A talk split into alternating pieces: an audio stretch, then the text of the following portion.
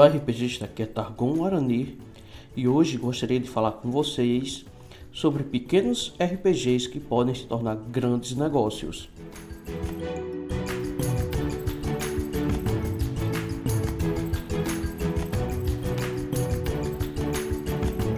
Eu acredito que a grande maioria dos RPGistas já tiveram esse desejo de criar o seu próprio sistema e não há nada de errado nisso. Ainda mais hoje em dia que há uma grande facilidade de você criar seu sistema e até mesmo publicar online. Sim, publicar online não está tão difícil. Antigamente, quando você não tinha essa possibilidade de distribuição digital através de PDF, e o único jeito de distribuir seu livro seria imprimindo em casa e mandando para os colegas tirar xerox, porque contratar uma editora seria um gasto muito alto. E hoje em dia está bem mais fácil, inclusive até a publicação de livro físico está bem mais acessível. Porém, se você não quer investir em livro físico, quer fazer algo simplesmente por diversão e jogar apenas entre os seus amigos, é um excelente exercício de criatividade.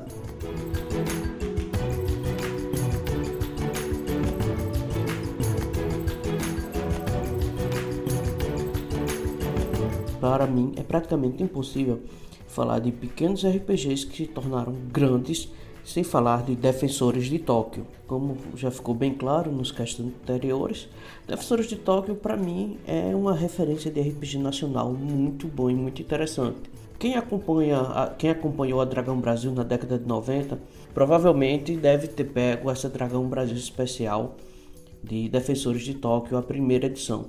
Era um RPG bem pequeno, que tinha como objetivo apenas fazer zoeira com relação a animes e tokusatsu. Bem, o negócio deu muito certo, tanto que em menos de um ano saiu Defensores de Tóquio segunda edição, o Advanced de Defensores de Tóquio, o AD&T, que deu uma repaginada nas regras, deu uma renovada e ampliou um pouquinho esse sistema. Alguns anos depois fomos agraciados com mais algumas Dragões Brasil especiais que traziam o 3D Tale, Defensores de Tóquio terceira edição, só que a princípio ele vinha focado em cenários específicos como Street Fighter, Final Fight, Mega Man, Mortal Kombat, e as revistas eram bem pequenininhas, eram aquelas regras bem básicas e vantagens e desvantagens específicas do cenário. Algum tempo depois fomos agraciados com o manual 3DT, que dessa vez trouxe as regras, várias vantagens e desvantagens e focou em ser um sistema genérico.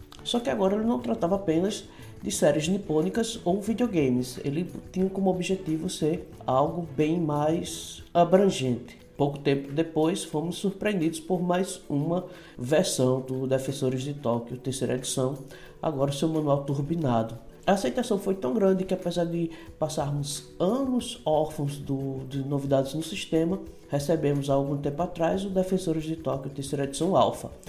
Não vou falar do quarta edição. Não, aquilo não existiu. Foi um pesadelo coletivo. E agora na sua versão alfa é praticamente sua versão definitiva da terceira edição, onde a Jambô já lançou diversos suplementos. Então a gente pode ver que o Defensores de Tóquio ele seguiu, demorou anos e alcançou um patamar hoje que ninguém tira mais dele a sua posição como um dos RPGs nacionais mais jogados da atualidade.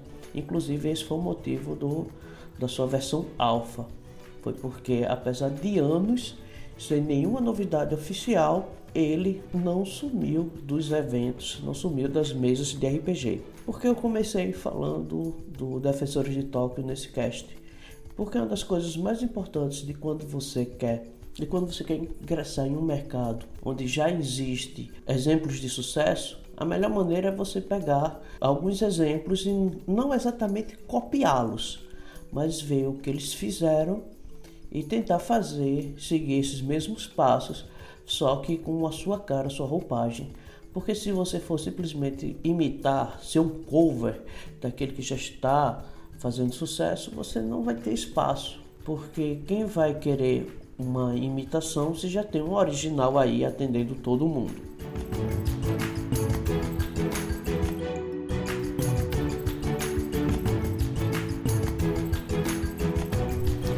Seguindo o exemplo da Defensores de Tóquio, nós vemos que começar pequeno é um caminho muito bom. Uma vez que muitos jogadores estão ingressando no mundo do RPG agora, um sistema pequeno e fácil ele se torna bastante atrativo. E até mesmo para aqueles veteranos que já estão aí há uma década, nas primeiras já estão aí ativos desde as primeiras gerações, ingressar em um sistema pequeno pode ser bem mais vantajoso do que ingressar no sistema grande. Está entre nós, se você ler um manual com mais de 300 páginas e está jogando agora esse sistema, qual a sua disponibilidade de ler um outro manual de um, de um outro sistema com mais de 300 páginas. E fica bastante cansativo, é muita leitura e pouco jogo. Então, às vezes, aquele sistemas pequeno para um momento de diversão pode ser uma boa pedida.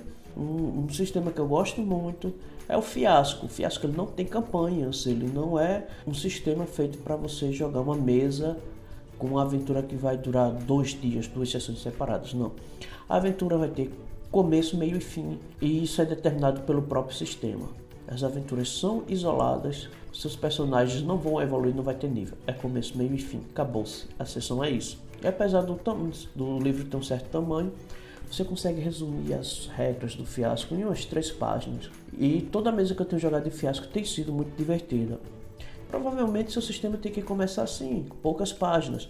Então vamos lá, vamos tentar imaginar como seria a estrutura do nosso sistema. Comece fazendo os atributos e não pense em explicá-los demais. Uma página, seja direto, sem muita enrolação. Digite uma página sobre os seus atributos. Em seguida, vamos ver os atributos secundários, que são pontos de vida, é, defesa, poder de ataque, é, deslocamento, não sei exatamente quais são os atributos secundários que você vai usar, mas os atributos secundários são esses, que normalmente eles são calculados em cima dos atributos primários. Então vamos colocar aí também, seja algo de uma página, talvez uma segunda página com exemplos. Seguindo nessa linha de pensamento, a gente vai ter as perícias. Não precisa pensar em, em, em centenas de perícias. Você pode fazer duas, três dúzias de perícia. Defensores de toque não tem uma dúzia de perícias. Mas de acordo com o ambiente que você quer usar no seu RPG, veja aí quantas perícias seria interessante colocar. E cada perícia busque colocar uma explicação de apenas um parágrafo, nada muito grande. Coisas que sejam bem simples. Uma vez feito isso, vai ter vantagens e desvantagens. Pegue aquelas que seriam mais comuns para ser apresentadas no seu sistema. Também não precisa ser uma quantidade lá muito absurda, mas a princípio foque seu sistema não para ser uma coisa muito genérica, mas seja específico. Fantasia medieval, cyberpunk, horror, ficção científica. Não, não tente nesse primeiro momento fazer algo muito abrangente, seja bem mais específico. Vai utilizar magias?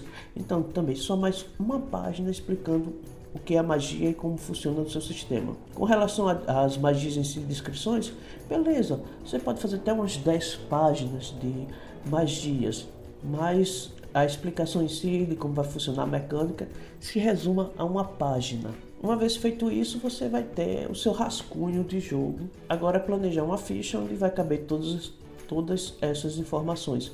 A princípio não vai ficar muito bonita, mas aí você vai fazendo e refazendo e à medida que você vai jogando, colocando em prática, sempre vai ter aquele colega, aquele jogador na mesa que vai fazer sua própria versão e dali você pode ter algumas ideias. A partir daí você já tem um rascunho e em cima desse rascunho você pode fazer o famoso fast play do seu sistema.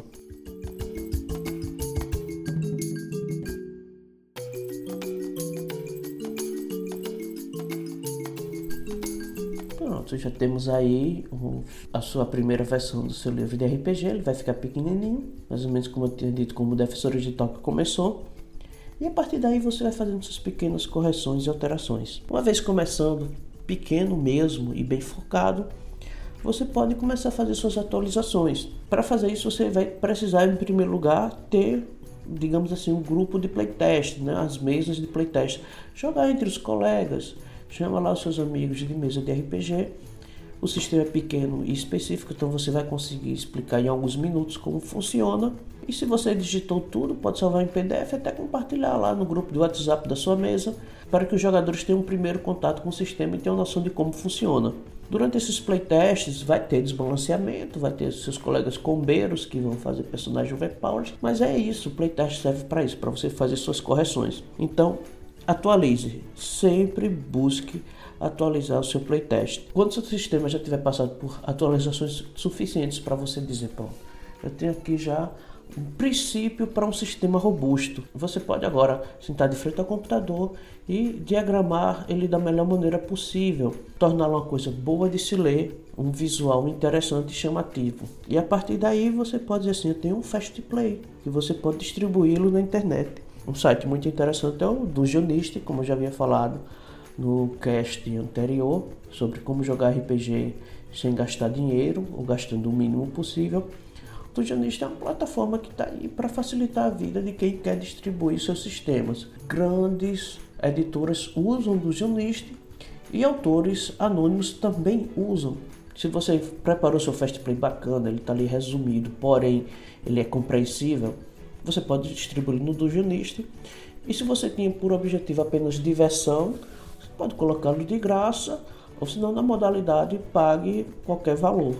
Né? O Dungeonista tem essa vantagem, você pode colocar o seu sistema de graça, ou com a opção de pagar qualquer valor, ou com a opção de pagar qualquer valor a partir de um valor especificado por você. Então você pode botar um valor fixo como na maioria das lojas digitais. Uma vez que seu sistema esteja sendo publicado, caso você queira realmente que esse sistema cresça, eu aconselharia você a adentrar nas redes sociais, formar grupos em Facebook, Instagram, Twitter e a partir daí encontrar jogadores dispostos a jogar seu sistema. Se você quiser continuar crescendo e, e ganhando dinheiro, não que você vai viver disso, mas digamos assim, uma retribuição pelo seu trabalho, para que vale a pena você colocar o trabalho mais à frente, uma vez que você já tem um fast play e se você teve interesse de colocar gratuito, você pode trabalhar em cima desse fast play e agora sim detalhar melhor as regras, colocar mais perícias, vantagens e desvantagens e torná-lo um verdadeiro livro básico. E como livro básico, você pode cobrar pelo seu serviço. E no próprio Dungeonista você pode procurar livros de RPG e ver mais ou menos o preço médio dos livros, de acordo com o tamanho e quantidade de páginas, e se basear nisso para colocar um preço no módulo básico do seu sistema. Se você o comercializa, siga o exemplo do, do Ligeia com relação a sempre que está colocando atualizações. Procure ter uma frequência certa de publicações, que seja mensal ou bimestral, mas sempre faça atualizações, disponibilize atualizações, suplementos, pequenas aventuras. Trabalhe em cima se você quer realmente que seu sistema cresça. Criar aventuras e suplementos é essencial e sempre trabalhando em cima de divulgação, divulgação em cima de divulgação. Se você mora num local onde há eventos de RPG, você pode levar seu sistema lá e tentar divulgá-lo. Essas dicas não são exatamente a receita do sucesso, mas é um caminho interessante para você trilhar se você quer publicar seu livro de RPG. E se você pretende ser um autor de sucesso que vai realmente viver de publicação de livros, bem, você vai ter que fazer bem mais do que isso. Você vai ter que se profissionalizar como um autor, um escritor. Essas dicas podem ser apenas o começo, o seu primeiro degrau. Lembrando que nada nesse mundo é fácil, tudo vem com muita luta, porque se não fosse assim, todo mundo seria um grande empresário de sucesso. Mas nem por isso você vai desistir. E se você fez apenas por diversão, quer ter um reconhecimento do seu sistema, quer publicar e quer que as pessoas se divirtam com o seu novo sistema, bem, é algo bacana e interessante. Isso daí fica com uma lição boa, uma experiência interessante e edificante.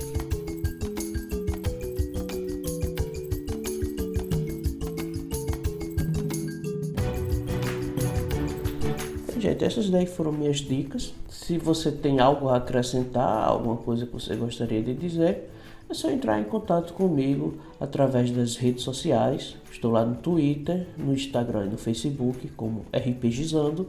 Você pode também mandar um e-mail através do endereço rpgizando.gmail.com. Se você vem gostando dessas publicações e quer colaborar, vai lá no PicPay, picpay.me barra rpgizando e faça uma doação, uma assinatura mensal a partir de R$ reais.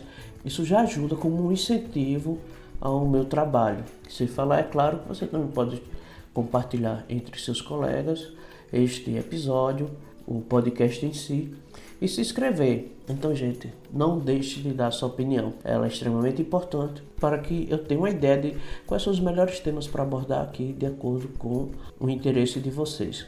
Então, gente, vou ficando por aqui. Até o próximo episódio. Um grande abraço a todos e até mais.